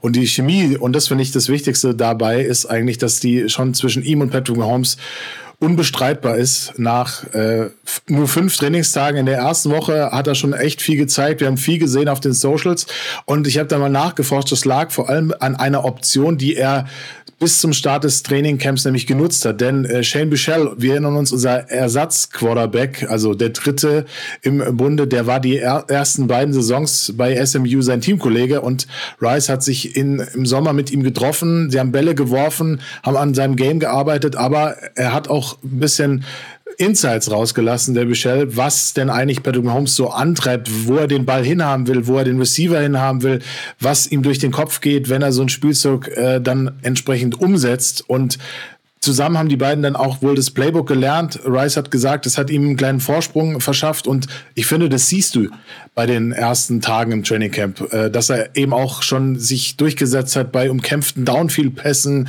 Und natürlich ist es ein weiter Weg, um irgendwie da einen MVS oder einen Tony als Top-Anspielstation abzulösen. Aber ich finde, mit solchen Leistungen, wie er bis jetzt im Camp zeigt, wird seine Rookie-Saison auf jeden Fall deutlich stärker sein als die von Sky Moore. Da gehe ich mit dir mit, Daniel, und auch mit dir, Fabi. Und ich glaube auch mit diesen 1,85 äh, und 90 Kilo hat er eben einen Profil, das eins zu eins dem von Juju gleicht und Patrick Mahomes unfassbar viele Möglichkeiten bietet. Definitiv. Ich glaube, so ein Rettungsanker, ähm, der aber noch viel mehr kann. Also ich glaube, diese Vielseitigkeit ist das, was, was diese Offense liebt und äh, wo, man, wo man reinspielen kann. So, jetzt kommen wir eigentlich zu dem. Jetzt geht die Sendung eigentlich erst los nach, äh, nach 55 Minuten. Lasst uns bitte über Justin Ross sprechen. Jetzt bin, kommt der High Train. ne, ich, ich glaube, wir haben schon oft genug über ihn gesprochen. Ich, ich muss ja auch im Newsletter jetzt nochmal irgendwann länger ähm, einen, einen, eigenen Newsletter ähm, da, da schreiben, weil die Geschichte einfach so groß ist, auf die wollen wir aber gar nicht so stark eingehen. Die ganze Verletzung, die er hatte, die ganze Schwierigkeiten, die er hatte, ähm, alles, alles äh, gegessen. Er ist fit. Er hat äh, sozusagen, also im College hat man ja so ein äh, Redshirt-Jahr, wo man äh, dabei sein darf, aber nicht auf dem Platz äh, ähm, agieren darf. Und genau das hatte Justin Ross mit der Verletzung unter IA, die, glaube ich, den Chiefs ganz gelegen kam im letzten Jahr. Ähm, er konnte wirklich komplett fit werden. Er konnte aber auch in jeder Sitzung dabei sein. Er konnte, äh, ja, am Ende hat er, glaube ich, so einen Ring bekommen, wenn ich das richtig im Kopf habe. Also der ist am Ende Super Bowl Champion geworden, ohne auf dem Feld gewesen zu sein. Aber er hat gesehen, wie dieses Team funktioniert. Er hat gesehen, wie er arbeiten muss, um da reinzukommen. Und ich glaube, er hat einen riesigen Vorteil vor zum Beispiel einem Rashi Rice deshalb gehabt, aber auch vor anderen, die im Practice Squad waren, weil er ähm, wusste, worauf es ankommt und er einfach eine Erfahrung im College gemacht hat, ähm, die unfassbar war. Der war der Nummer eins Wide Receiver vor T. Higgins, der jetzt ein riesiger Star bei den Cincinnati Bengals ist. Er war im College besser, bevor er sich verletzt hat. Und äh, wenn wir jetzt sehen, und es gibt so ein paar Videos, ähm, die einem, die einem äh, wirklich also vor Augen führen, was da für ein Potenzial schlummert. Also ähm, es war am Anfang äh, ohne Pets, da war noch gedacht, na, gucken wir mal, ob das mit Pets auch so sieht. Der sieht noch besser aus mit Pets. Also am Ende ähm, hat der eine, eine Flexibilität, trotz seiner Größe und Geschwindigkeit, gute, gute Cuts drin. Es gibt dieses eine Video, wo der plötzlich stehen bleibt bleibt. Äh, der Receiver schießt aus dem Bild raus, ist gar nicht mehr äh, der Receiver, der Cornerback schießt aus dem Bild raus und er geht nochmal ganz kurz nach hinten und macht seine Hände trocken am Tuch. Äh, also wir erinnern uns alle noch an die, an die Szene, ähm, teilweise in Kadarius Tony sich auch wieder die Handschuhe angezogen hat, als die ein bisschen locker waren. Er macht sogar die Hände trocken und fängt dann den Ball und kann loslaufen. Und ich glaube, dass ähm, ich glaube, dass jeder Hype aktuell völlig okay ist und real ist und äh, wir da auch nicht mehr gucken können. Ich bin mir hundertprozentig sicher, dass Justin Ross den 53er-Kader machen wird und ich bin mir sehr sicher, dass wir ähm, von dem noch richtig Produktion sehen werden. Also ich glaube, das ist der Spielertyp, der uns fehlt und der ist, ist kein Terry Kill. Der hat, ist der einzige Receiver, den wir bei uns im Team haben, der das Potenzial hat, ein Top 10 NFL-Receiver zu werden. Wie seht ihr das? Ich würde Wetten eingehen, aber das können wir am Ende besprechen.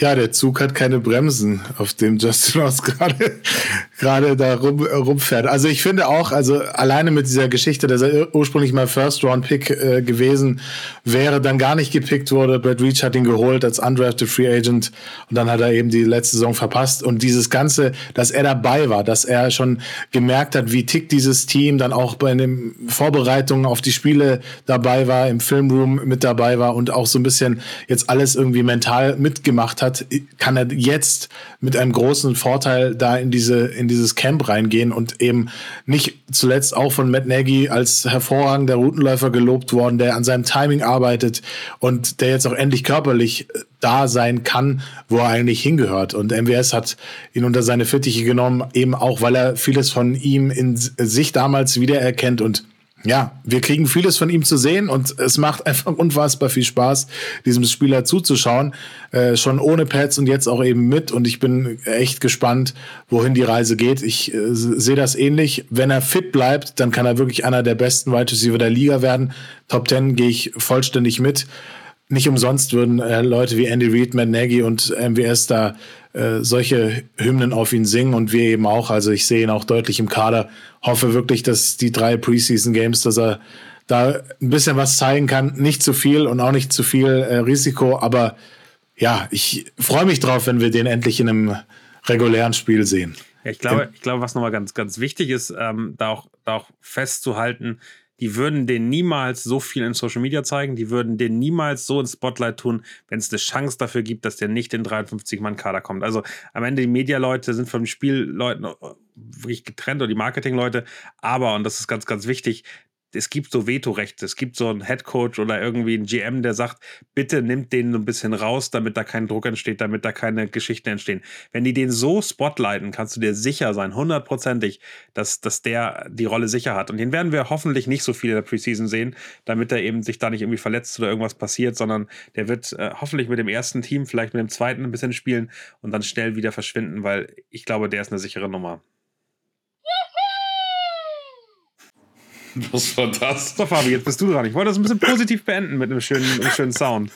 Also, das Hast du jetzt so, hast du jetzt so Rabennippel?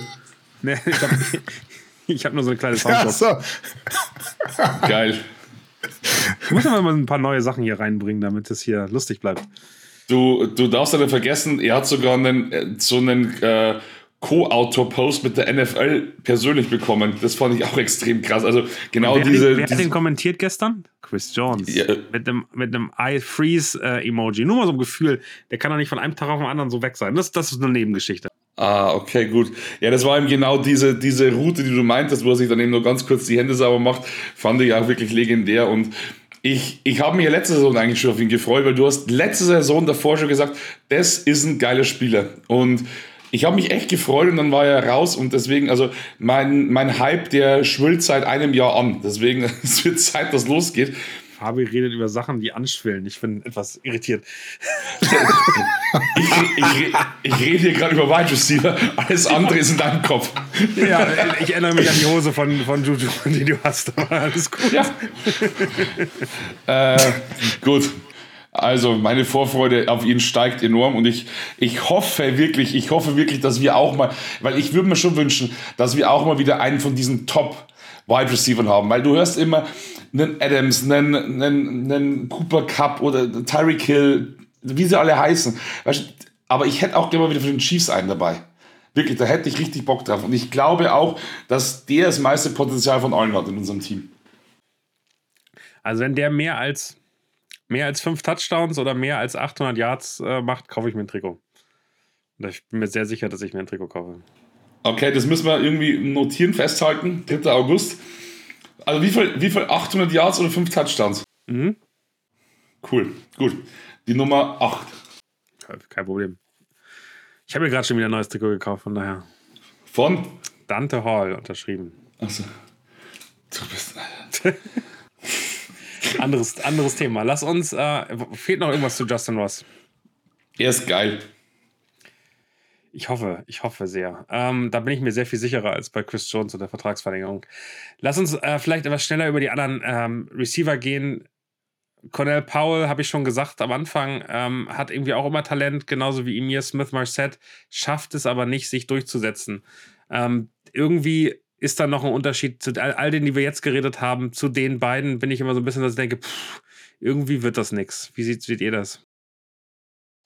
Also bei Paul ist es so, der ist mit, ich glaube, Joshua Kando aus dieser Draft Class 21 so ein bisschen der große Verlierer. Also es waren ja mal so Gerüchte im Raum, dass er 21 nicht den Roster Cut überstanden hat, weil er das Playbook nicht so richtig konnte. Da waren dann halt so Kandidaten vor ihm wie äh, DeMarcus Robinson und Byron Pringle. Jetzt sind die weg, aber er wurde auch nicht irgendwie nach oben gespült. Und ich finde, jetzt ist die Konkurrenz auf der Wide Receiver Position deutlich äh, schwerer geworden.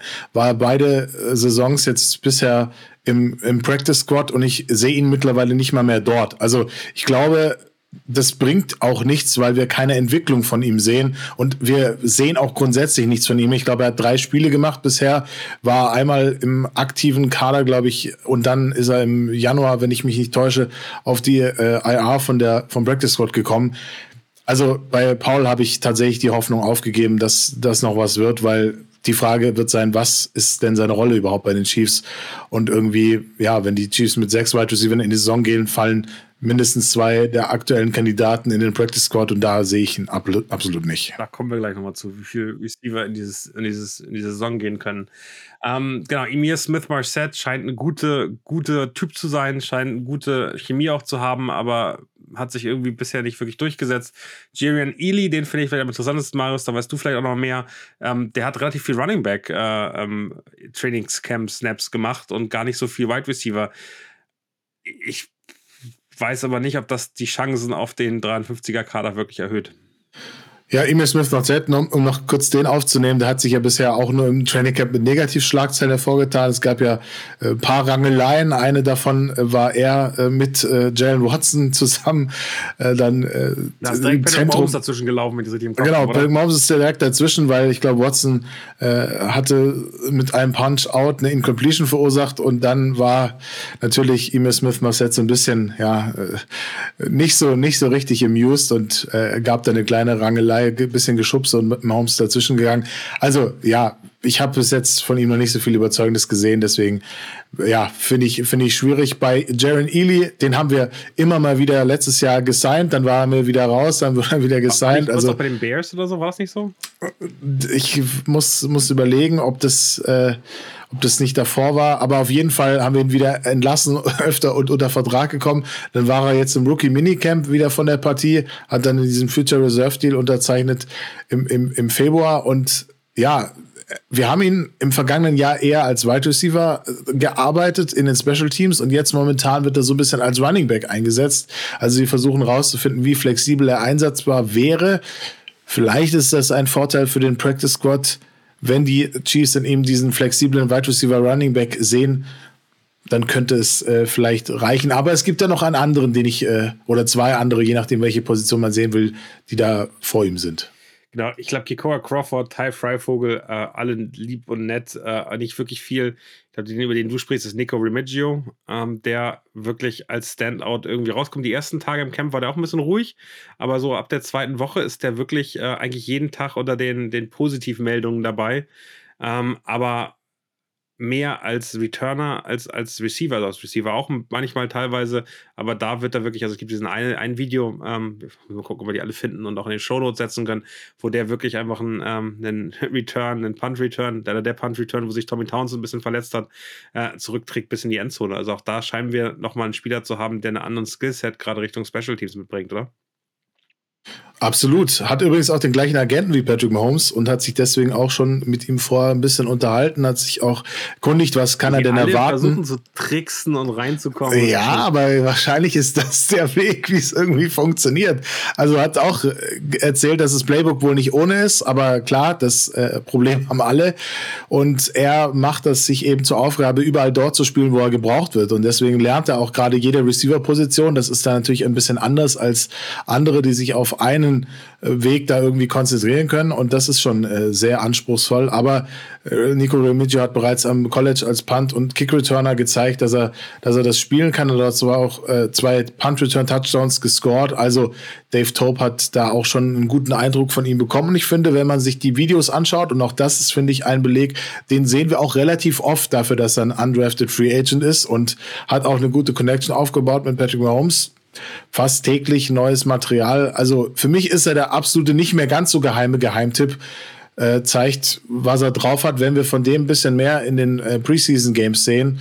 Also ich meine, es ist zwar noch ein weiter Weg in den Practice Squad, aber ich würde den mal im Auge behalten. Squad ist der sicher, aber eher die Gefahr, dass er dann wirklich weggeschnappt wird. Ich habe gerade ein Bild von äh, Nico Remigio bei uns in den WhatsApp-Chat gepostet, hast du wahrscheinlich gesehen, Fabi. Der sieht einfach wie ein sehr netter Typ aus, mit dem man mal ein Bier trinken gehen würde, oder? Also ich weiß es nicht. Ich, ich hatte gerade irgendwie andere Gedanken, als ich ihn gesehen habe. Willst du die äußern oder besser nicht? nee. nee. Also er, er, schaut, er schaut super sympathisch aus. Aber er könnte auch, er könnte auch bei Fast and Furious ein Bösewicht spielen irgendwie. Weiß ich nicht.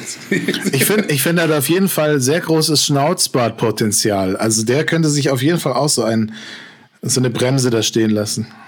Der Master oh, ey, aber, Kelsey. Ja. Aber ich, aber ich fände ich fänd's, ich fänd's so cool, wenn so ein Spieler mal den Sprung wirklich äh, schaffen würde. Würde also, mich, also würde mich extrem Ross freuen. hat das Potenzial, der beste undrafted Free Agent aller Zeiten zu werden. Also das haben schon mehrere Leute gesagt. Finde ich, find ich ziemlich krass, wenn man das drüber nachdenkt. Nico Remigio ist ja aus der gleichen Ecke kommend. Ähm, ja, ich würde gerne noch, äh, weil das glaube ich relativ wichtig ist, ein bisschen über die Situation bei den Tight Ends sprechen. Ähm, wen habt ihr denn da äh, im Auge aktuell, wer von eurer Seite aus raussticht und im Kader sein könnte? Marius, fang noch mal an. Also ich glaube, äh, Travis Kelsey brauchen wir nicht drüber sprechen. Noah Gray ist auch ziemlich äh, sicher dabei. Da höre ich auch nur Gutes und da wird gemacht haben. Das wäre sensationell. Das wäre wär ihm zu gönnen und zu wünschen und ich bin auch sehr gespannt darauf und äh, hoffe das natürlich auch.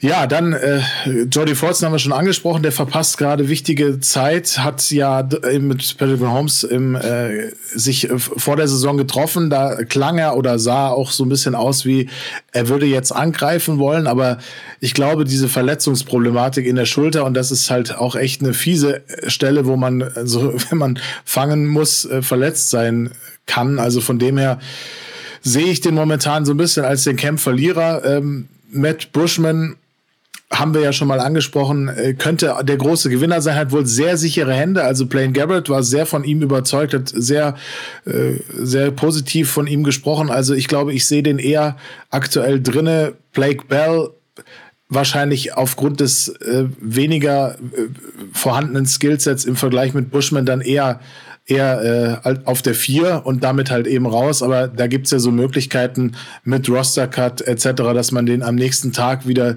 direkt in den Practice Squad sein könnte, weil er schon bestimmte Jahre dabei ist. Also von dem her, wenn man ihn denn wollen würde, wohl, wohlgemerkt. Also bin ich mal gespannt. Die beiden anderen ähm, Kendall Blanton und Isaiah Gathings sind für mich maximal so Sparings-Spieler, die jetzt halt dabei sind, aber für mich jetzt nicht die große Rolle spielen. Ja, die Frage ist nämlich wirklich interessant, weil wenn man mal sieht, die letzten Jahre anguckt, äh, wie die Chiefs, wie Andy Reid den Roster zusammenstellt, dann ist es eigentlich immer relativ klar, dass das Maximum Wide Receiver und Tight Ends 10 ist. Es gibt nicht mehr Receiver als 10 Stück aktuell im Kader. In den letzten Jahren waren es immer vier Tight Ends: Travis Kelsey, Noah Gray, Jody Fords und Blake Bell. Jetzt haben wir mit, mit, mit Bushman einen fünften, der irgendwie eine Relevanz hat. Ähm, und gleichzeitig haben wir bei den Wide Receiver normalerweise sechs. Und ähm, wenn man sich durchrechnet, dass Kadarius Tony einen sicheren Rosterplatz hat, trotz Verletzungen, MVS ist sicher drin, Sky Moore ist drin, Rashi Rice ist drin, Richie James sollte drin sein und Justin Watson kann man auch von ausgehen, bei all den Aussagen, die dafür getroffen worden sind, ähm, haben wir sechs Receiver eigentlich schon drin. Das heißt, eigentlich ist kein Platz für Justin Ross. Jetzt äh, gibt es gibt's da Tricks, die man machen kann. Das hast du gerade schon angekündigt. Wir könnten auch nur drei Tight Ends nehmen. Ähm, wir müssen Jody Fortson mitnehmen, ähm, weil der sonst sozusagen auf der IR landen würde, die gesamte Saison nicht spielen kann. Wir können ihn aber mit in die Saison reinnehmen, 53 Mann Kader direkt nach 10 Minuten auf die IR setzen. Und dann könnten wir einen weiteren Tight End uns holen, obwohl wir sozusagen nur, nur drei mitgenommen haben. Daher könnte es sein, dass ähm, Blake Bell oder eben äh, Bushman, und ich glaube, das ist ein Zweikampf, der aktuell geführt wird, wo noch völlig unklar ist, wie der, wie der ausgeht. Das geht sehr an die Preseason Games dann ran, dass diese ähm, ähm, sozusagen äh, drei Spieler, Fortson, Kelsey, Noah Gray, äh, gesigned werden, Blake Bell und Bushman ins eher Richtung, äh, also rausgeworfen werden und dann ins Practice Squad gewählt werden und dann eben hochgezogen werden, weil Jody Fortson auf die IR geht, wir dann drei Titans haben und sieben Receiver. Das könnte wirklich eine Möglichkeit sein und ist so ein bisschen die Konsequenz aus Jody Fords Verletzung und dann eben einen Receiver weiterzunehmen. Das wäre für mich und aktuell wirklich die Einschätzung, die Ideallösung, äh, um reinzuholen. Ich bin mir nicht sicher, ob ich Blake Bell, der erfahrene, der Blocker ist, der auch ein bisschen Fullback sein kann, das sollte Jody Fortson ja eigentlich ein bisschen als Rolle auch übernehmen, oder ob äh, Matt Bushman der bessere ist. Aber das, ähm, ich weiß nicht, wie siehst du das, Fabi? Wie würdest du es machen? Also ich also ich, ich mag Blake Bell irgendwie. Ich finde, ich find find, der hat schon gute Ansätze immer drin gehabt und ähm, der hat er für mich hat er für mich irgendwie einen, einen guten also einen guten Spielertyp irgendwie. Also ich weiß, ich würde mit, würd mit dem gehen. Ähm, wie gesagt, Travis Kelsey und Noah Gray natürlich, das sind natürlich Gesetze, ist ja ganz klar. Bei Jordy Fortson muss ich sagen, finde ich es ein bisschen schade, weil auch bei dem sehe ich halt schon echt Potenzial. Der ist halt einfach groß. Also ich bin, bin neben dem gestanden damals. Der ist, der ist groß, der hat halt echt eine, eine Präsenz am Platz, hat auch, hat auch sehr gute Ansätze, hat auch meiner Meinung nach gutes Potenzial. Deswegen ist es sehr, sehr schade. Aber um deine Frage zu beantworten, ich würde mit ähm, Blake Bell gehen. Einfach weil er, keine Ahnung, weil er auch ein bisschen diesen Fullback machen kann. Und Andy Reid haut immer mal wieder irgendwelche Spielzüge raus. Und vielleicht ist das sinnvoll. Vielleicht braucht man so einen Spieler. Für mich ist so ein bisschen das, die letzte Saison und die Playoffs äh, sind so ein bisschen eine Indikation gewesen. Da war Black Bell, glaube ich, am Ende nicht im Kader, obwohl er wieder gesund war. Und das ist für mich so eine Indikation, dass ich glaube, dass man sich von dem trennen wird und Matt Bushman eine Chance gibt. Der muss aber auch performen in den äh, Preseason Games. Wie siehst du es, Marius? Ja, aktuell würde ich Matt Bushman wünschen, dass er an das anknüpfen kann, was wir von ihm in den Preseason Games oder in einem Preseason Game letztes Jahr gesehen haben. Ich glaube, es war gegen die Packers, wo er echt gut performt hat, bevor er sich dann das Schlüsselbein gebrochen hat. Also ich hoffe für ihn, dass er, dass er fit bleibt und ich glaube, wenn er wirklich so sichere Hände hat, wie äh, Blaine Gabbard sagt, dann wäre für mich das eine, eine gute weitere Option. Es gibt ja durch den fehlenden Fullback, den wir ja nicht nachbesetzt haben, nochmal die Möglichkeit, eben da auch noch einen Spot zu haben. Und ich könnte mir noch eine weitere Option vorstellen, je nachdem, wie schnell Kadarius Tony wieder fit wird und je nachdem, wie die Chiefs das auch sehen, könnte man auch den auf die IRA setzen. Dann ist der erste in Woche fünf wieder am Start, aber zumindest hätte man dann eine Gewissheit, dass er dann wieder ganz gesund ist. Ich kann diese Knie-OP und alles, was da mit dem Heilungsprozess einhergeht, halt überhaupt nicht einschätzen. Also das wäre natürlich auch nochmal eine Option. Forzen müsste man halt eben sehen, wie der äh, fit wird, beziehungsweise wie sich da die Schulterverletzung ausgeht. Aber auf jeden Fall sind das also die kleinen Tricks mit IR, die man dann halt irgendwie bringen kann. Aber wichtig ist, wenn man da drauf ist, in, im Roster ist und auf IR gesetzt wird, dann hat man erstmal vier Wochen Pause, also kann dann eben äh, da nicht runter. Dementsprechend müß, müsste man das im Hinterkopf behalten. Und Stand jetzt ist es ja noch nicht sicher gesagt, dass sich nicht doch noch einer nochmal verletzt. Das wollen wir natürlich alle nicht hoffen, aber man muss halt davon ausgehen, dass auch die Preseason Games nicht ganz schadlos überstanden werden, weil da halt eben auch Spieler sind, die um eine Position kämpfen. Also da werden nicht die Starter zu sehen sein, sondern dann werden halt eben die, die Spieler sein, für die es halt wirklich um alles geht und die hängen sich dann halt entsprechend rein. Und da passieren dann halt eben auch solche Dinge, wie mit Bushman widerfahren sind letztes Jahr. Deswegen bin ich gespannt. Ich glaube, insgesamt mal ein Fazit zu ziehen. Ähm, ich bin deutlich positiver jetzt nach zwei Wochen Camp, als ich es davor war mit unserer Receiver-Gruppe. Also, ähm, wir haben alle ein bisschen Hopkins nachgetrauert. Ich bin sehr, sehr der Meinung, dass es Sinn macht, bis Mitte Oktober mit diesem mit diesem Squad, mit diesem Wide Receiver Team zu gehen, ähm, denen die Möglichkeit geben, sich zu beweisen, zu zeigen, was sie können. Und wenn man dann sagt, hey, wir haben noch ein Problem, dann über einen Trade ähm, noch jemanden zu holen und äh, zu gucken, dass man sich verstärkt. Ich glaube, da gibt es ein paar Kandidaten, die dann sehr, sehr gut ähm, äh, auch wechseln können. Äh, aber aktuell ist für mich ähm, dieses, dieses Receiving Core völlig, völlig ähm, zufriedenstellend. Ähm, wir werden, es werden nicht alle Patronen am Ende das Ziel erreichen. Es werden äh, wahrscheinlich äh, Enttäuschungen da sein, aber ich glaube, dass wir auch positiv überrascht sein werden von einigen dieser Receiver. Und ich glaube, und äh, das ist jetzt eine, dann vielleicht ein Hot Take, ich glaube, dass dieses Receiving Core besser ist als letztes Jahr. Sorry, Juju, sorry, Fabi, aber ich glaube, dass wir mit den Spielern aktuell mehr Leistung im Receiving Core haben werden als im letzten Jahr. Wie seht ihr es? Also das Talent ist auf jeden Fall deutlich äh, größer. Ich glaube, das kann man sagen, auch was die Erwartungshaltung angeht hat man an verschiedenste Spieler natürlich entsprechend und auch der Justin Ross Hype Train rollt nicht zu Unrecht äh, auf, auf Hochtouren und dementsprechend glaube ich, dass wir da in einer guten Ausgangsposition sind. Ich freue mich drauf. Es ist ein absolutes Luxusproblem, was man jetzt noch hat. Ich hoffe, es äh, bleibt auch dabei und man kann quasi aus den Vollen schöpfen, weil eben auch Spieler wie Remigio und äh, Deneric Prince nochmal als, als Running Back zusätzlich dazukommen und irgendwie so eine gewisse Tiefe garantieren, ohne dass es ein Leistungsabfall ist. Und ich glaube, das ist das ganz Wichtige, was man bedenken muss, weil eben auch Spieler dabei sind, die halt so ein bisschen gesundheitlich strugglen. Und da sollten wir halt eben auch eine Backup-Lösung haben, auch in der zweiten, dritten Reihe, die trotzdem funktioniert. Und da mache ich mir dieses Jahr vor der Saison deutlich weniger Sorgen als äh, im vergangenen Jahr. Fabi, wie siehst du es? Mir fehlen, also ich bin bei sowas immer ein bisschen anders als ihr. Ihr seid da immer so mit, mit den Stats und alles und habt ein bisschen mehr Einblicke oder, oder theoretisches Wissen. Bei mir ist es halt immer so, ich bin da wahrscheinlich so eher so normaler Fan, in Anführungszeichen, und ich schaue halt ganz oft so auf Namen. Und mir fehlt einfach so ein bisschen so ein Name bei uns. Das hat jetzt überhaupt nichts damit zu tun, dass irgendwie die Qualität oder das Talent nicht da ist. Und das ist da, da bin ich mir sicher. Aber das sind so viele, so viele ungewisse konstant. Also du hast natürlich, du hast mit dem Travis Kelsey den besten Tight End überhaupt und den besten Quarterback mit Patrick Mahomes. Aber diese ganzen Wide Receiver, die wir jetzt genannt haben, die haben Potenzial und die haben Talent. Die müssen zum einen erstmal abliefern, die müssen ver verletzungsfrei bleiben und die müssen ins System passen. Und wenn du zum Beispiel so einen Hopkins hättest oder einen, boah, ich, keine Ahnung, nimm irgendeinen, nimm irgendeinen Top 10 oder Top 15 äh, Wide Receiver. Adams. Zum Beispiel. Genau, und da ist es halt dann so, da, dann würde ich wahrscheinlich ein bisschen ruhiger in die Saison gehen, weil man denkt so, hey, der kann, der wird's, der wird abliefern und diese guten Receiver, die liefern immer ab. Und deswegen war es schon schön, so einen Juju zu haben. Unabhängig davon, der hatte ja auch knapp, knapp 1000 Yards, glaube ich, 900 irgendwas.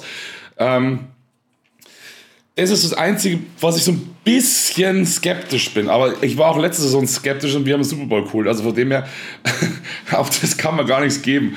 Und vielleicht ist es ja cool, so ein bisschen der, der Underdog zu sein, weil die, die ganz, wir haben zwei der ganz größten Namen überhaupt mit, mit, mit, mit Travis Kelsey und Patrick Mahomes und dann auch. Dann, schon, schon abgerechnet, oder? Na, ich glaube, wenn wir in der Offense ja. bleiben, dann. ich wollte gerade sagen, ich wollte gerade sagen, ähm, und, und wahrscheinlich einen, einen künftigen besten Center überhaupt. Ähm, das, das ist natürlich eine brutal solide Basis. Und ich denke einfach, dass unser Trainerteam auch so gut ist, dass die halt auch aus diesen jungen Spielern da echte Granaten machen. Deswegen, also ich bin, ich würde ruhiger schlafen, wenn wir irgendwie so einen Veteran hätten, einen, der wo wirklich, wo man weiß, der liefert ab. Aber ich bin trotzdem sehr, sehr zuversichtlich. Vor allem gerade weil letzte Saison auch mir echt Magenschmerzen bereitet hat im Vorfeld. Und ja, wir kennen das Ende. Von dem her. Yes, während wir hier den Podcast aufnehmen, sind die nächsten äh, zehn Spieler der Top 100 rausgekommen. 20 Miles Garrett, auf 19 George Kittle, auf 18 Minka Fitzpatrick, auf 17 Max Crosby von Raiders, 16 Stephon Diggs, 15 Fred Warner, 14 Fred Williams, 13 Devante Adams, 12 Josh Jacobs und 11 Aaron Donald. Weiterhin kein Chiefs-Spieler. Also in den ersten 90 Spielern. Äh, Creed Humphrey definitiv nicht dabei. Das heißt, es können eigentlich auch nur noch drei sein, die da kommen. Aber die zumindest dann in den Top 10. Aber das ist schon äh, sehr amüsant. Wilde Nummer, muss man sagen. Also Top 20, krass. Ja, ähm, ich glaube, wir sind soweit, soweit durch. Nicht ganz äh, so lange wie unsere Rekordfolge, wenn ich es richtig im Kopf habe. Wer weiß, was es noch kommt, aber ähm, ich ähm, wollte zumindest äh, jetzt festhalten, dass wir von Chris Jones nichts mehr gehört haben. Ich habe, also, der erste Schock war da, ich bin ein bisschen entspannt, aber ich glaube, dass äh, eher äh, der Holdout gemeint ist, als, äh, also, du würdest so einen Joke nicht machen, wenn du jetzt weg bist. Also, ähm, das, äh, nur, nur aus der Situation heraus. Du erfährst von einem Agenten, äh, die Chiefs wollen dir nicht 30 Millionen, sondern nur 28 Millionen äh, zahlen. Du hast gestern noch irgendwie gescherzt, äh, mit der ESPN-Kollegin haben die irgendwie geredet, das ist irgendwie alles offen. Ich kann mir nicht vorstellen, dass du so einen Post machst. Das ist für mich eher ein, kommen wir ärgern die, weil der war bei den Chiefs, der weiß, wie die Fans darauf reagieren, der weiß, wie, wie enttäuscht Leute sind. Ich glaube nicht, dass, dass, dass das die Message ist. Ich bin raus bei den Chiefs. Wollen wir es hoffen. Wollen wir es hoffen. Ey, getwittert hat er, glaube ich, noch nicht, oder? Hat er getwittert? Das ist ja dann immer so ein Indikator. Na gut. Die, Aber da kann man ja auch keine Musik hinzufügen. Die Cheese-Story. Oh, sorry, ja, ich wollte unterbrechen. Sorry, ich, ich, die, die Chief Story ist es wieder drin vom Trainingscamp. Und da ist, da ist wieder einmal äh, Justin, Justin Ross wird gefilmt. Äh, den seine Routen, die sind aber auch nasty. Also das ist, das ist richtig übel. Der Cornerback, der tut mir richtig leid, der hat einfach keinen Auftrag. Alter. Darf ich, darf ich eine, andere, eine andere Theorie sagen? Es kommt doch heute die neue Folge, die erste Folge Season 4 von The Franchise raus. Wie smart wären die Chiefs, wenn sie in The Franchise announcen werden, dass Chris Jones verlängert, weil sie nämlich live dabei waren. Die Folge ist schon draußen da. Ah, das wäre eine schöne Theorie gewesen. Tut mir leid, aber das wäre wär gut. Die nächste kommt erst am 17.8. Also bis dahin wissen wir es hoffentlich. So lange kann ich nicht mehr warten. ich bin mir ziemlich sicher, dass wir es in den nächsten 24 Stunden erfahren. Ich glaube auch, da ist was im Busch. Ihr werdet es im Newsletter hören. Also meldet euch für den Newsletter an, dann werden wir da äh, tiefer darauf eingehen, was das bedeutet, was drin ist, wenn sowas passiert. Ähm, da, da könnt ihr sicher sein, dass, dass ihr da nichts verpasst. Wer ist denn unsere 13? Ich kann sie erkennen. Alles wäre sowas wie Dion Bush, aber ich bin mir nicht ganz sicher. Ah, ja, ich liebe dieses. Das ist der Verletzte, also der hat sich verletzt, Nancy Johnson. Ach so. Das, da war aber. Ich schaue diese Stories so unglaublich gern. Das ist Safety, Wahnsinn. Von daher war ich, der, der war wirklich ein Roster-Standout, dass der sich, dass der sich einen Kreuzbandriss zugezogen hat, ist wahrscheinlich eine der traurigsten Geschichten dieses Camps. Also das, äh, der wäre wirklich, wirklich richtig gut gewesen. Auf Mike Edwards freue ich mich übrigens auch. Der ist meines Erachtens nach sogar ein, äh, ein Roster-Cut-Kandidat, wenn es ganz, ganz doof läuft. Nur mal so nebenbei. Ja, okay, cool, aber ich, glaube, die glaube, Story ist. Den, auf den du dich freuen kannst, ist Drew Tranquil. Ich glaube, das ist mit, wird Ja, der ja. beste Coverage-Linebacker werden und der beste Neuzugang diesen Sommers. Auf den, auf den freue ich mich sowieso, weil das ist ein cooler Typ. Den schaust auch und der, der ist, siehst schon, dass der cool ist. Es gibt ein Bild von dem, Oh, Mann, äh, ein schwarz-weißes Bild, was ich, äh, was ich gefunden hatte, ähm, das auch sensationell aussieht. Und wen ich auch sehr mag und der für mich auch irgendwie richtig, richtig gut ist, Charles O'Menu. Also den, den freue ich mich echt live zu sehen. Also der wird, glaube ich, richtig, richtig Druck machen. Sehr schön. Habt, habt ihr gesehen, was ich äh, heute übrigens in meiner Instagram-Story hatte? Ich habe so ein schönes Holz. ja, äh, gemacht. Äh, ein Kollege, äh, ich weiß gar nicht, Martin heißt er, äh, gemacht hat. Es riecht wirklich hier noch bei mir hier im, im Zimmer so ein bisschen nach, ähm, nach gebranntem Holz. Äh, ich fand es ziemlich geil, wie das Arrowhead gemacht hat. Ich war am Anfang, als ich es gekauft habe, so ein bisschen besorgt, dass es vielleicht äh, klein ist und dann nur so, so keine Ahnung, Größe eines, eines Untersetzers oder so. Aber es ist so tellergroß und sensationell cool. Also ich habe mich sehr gefreut darüber, als es heute ankam. Das sah richtig gut aus, auf jeden Fall. Starke das, Arbeit. das ist aber, das ist zum Hinstellen und ohne Tiefe, oder? Wenn ich es richtig sehe. Aber es ist mit Tiefe. Das ist so, ähm, das sind so drei oder vier Ebenen Holz und äh, sozusagen auf den gemacht. Ich, ich kann es mal, es sieht jetzt im Podcast keiner, ähm, ich kann es mal kurz holen, wenn, wenn, wenn ihr es sehen möchtet. Ja, sehr gerne. Also wie gesagt, ich habe mir das Bild schon genau angeschaut. Ich finde das ja eh faszinierend, wie man, wie man sowas machen kann. Ich als handwerkliche Niete. aber die, die Details halt auch mit den Yards und so. Podcast-Momente, wenn über Sachen gesagt jetzt muss Marius äh, erzählen, was ich hier habe. Siehst du das hier so ein bisschen in der, in der Ebene drin? Das sind wirklich so unterschiedliche Ebenen und geht immer tiefer rein. Oh. Das sieht super Drei aus. Holzsachen und wirklich, also die Größe finde ich einfach ganz geil. Und du hast einen, du hast einen Ständer mitbekommen. Ständer. Und auf Grundschulniveau hier, schön. Ah, ja. Jetzt geht's los hier. Und kannst du das hinstellen, aber ich überlege echt, ob ich das hier in die Wand bringe oder in den Bilderrahmen reinsetze oder so. Ich finde das eben echt ganz, ganz cool. Zeig mal von der Seite. Wie, ach, das ist ja faszinierend. Genau, so so drei Ebenen. Ja, Und der hat so ein das ist richtig gut gemacht. 3D-System am Computer gemacht und dann äh, brennt er das da irgendwie rein. Ähm, das geht wirklich schnell. Also der hat das innerhalb von 24 Stunden fertiggestellt und macht jetzt auch andere Stadien und so weiter. Also man kann auch so ein Kansas City Chiefs Logo da rein tun, so mehr oder weniger. Coole Sache, aber es, es, es riecht wirklich, als würde es hier brennen. Das ist echt ganz krass. Und der hat mir schon empfohlen, ich muss so Duftkerzen daneben tun. Muss ich meine Freunde nochmal fragen. Ich glaube, ich würde ich glaub, ich es einraumen. Ja. Ich Ja, wenn es euch interessiert, jetzt habt ihr es ja nur gehört und noch nicht gesehen habt, dann geht mal äh, beim Daniel auf den Instagram-Account oder auch Martins unterstrich Footballwerk heißt sein Account. Da gibt es noch ein paar schöne Holz äh, Konstellationen. Ist echt- eben ist geil echt- finde, ist das Chiefs-Logo in der Mitte, was wirklich echt krass Absolut. detailliert drin ist. Also es ist wirklich geil Ja. gemacht. Ähm, und äh, also ich habe mich wirklich sehr, sehr gefreut, als ich das äh, gestern bekommen habe. Ähm, und äh, das wird einen Ehrenplatz bekommen, wahrscheinlich irgendwo in die Wand. Aber ich, ich weiß gar nicht, wo ich die ganzen Trikots hier an die Wand hängen soll. Ich brauche mehr Wand. Ich brauche mehr Wand. Fantastisch. Sehr schön. Ich glaube, wir sind äh, mit ein bisschen Smalltalk am Ende dann auch für heute durch. Oder habt ihr noch ein Thema, was ihr besprechen wollt? Sind durch. Vielleicht unter ganz kurz Hinweis, das erste Preseason-Game wird auf RTL Nitro laufen. Könnt ihr euch schon darauf freuen. Ich glaube, gegen die Saints, Ja. wenn ich es richtig im Kopf habe, am 13.08. Also gar nicht mehr so lange hin. Zehn Tage noch. Dann wird es Chiefs wieder Ja. im Fernsehen geben. Endlich geht's los. Und ich kann es halt anschauen. Ey, das ärgert mich ist schon wieder. Ja, ich bin, bin beruflich weg leider das Wochenende. Ich kann ich nicht. Das ist blöd. Aber egal. Das macht nichts. Genau. Aber dann äh, euch einen schönen Abend. Äh, Fabi, hast du, noch, hast du noch vorletzte Worte, bevor Marius die letzten hat? Nö. OBJ, wissen wir, was ist. Hopkins wissen wir auch. Ja, das war auch immer so mein Thema. Es ging immer um OBJ. Das, nee, ich, ich bin, bin völlig fein mit der Folge. Leute. Alles super. Ich, äh, ich freue mich umso mehr jetzt auf äh, den 7. September. Also es dauert wirklich nicht mehr lang. Und deswegen vielen, vielen Dank an euch. Vielen Dank an euch da draußen. Und ich glaube, ich übergebe an Marius. Ja, danke, Fabi. Auch von meiner Seite aus. Vielen Dank fürs Zuhören an euch, auch für den ganzen Support. Jetzt feiern wir ja quasi ein Jahr. Das Kingdom Podcast haben wir, glaube ich, äh, noch gar nicht erwähnt in den Folgen, aber auf jeden Fall sehr stark, äh, wie ihr uns durch diese Offseason begleitet habt. Äh, Macht das gerne weiterhin. Es gibt jetzt wieder regelmäßig äh, auch mehrmals in der Woche Content und deswegen bewertet uns gerne auf allen einschlägigen Plattformen, folgt uns gerne auch bei Spotify, macht die Glocke grün und ansonsten bleibt mir nur noch zu sagen, äh, schöne Woche, bis die Tage und Go Chiefs. Touchdown.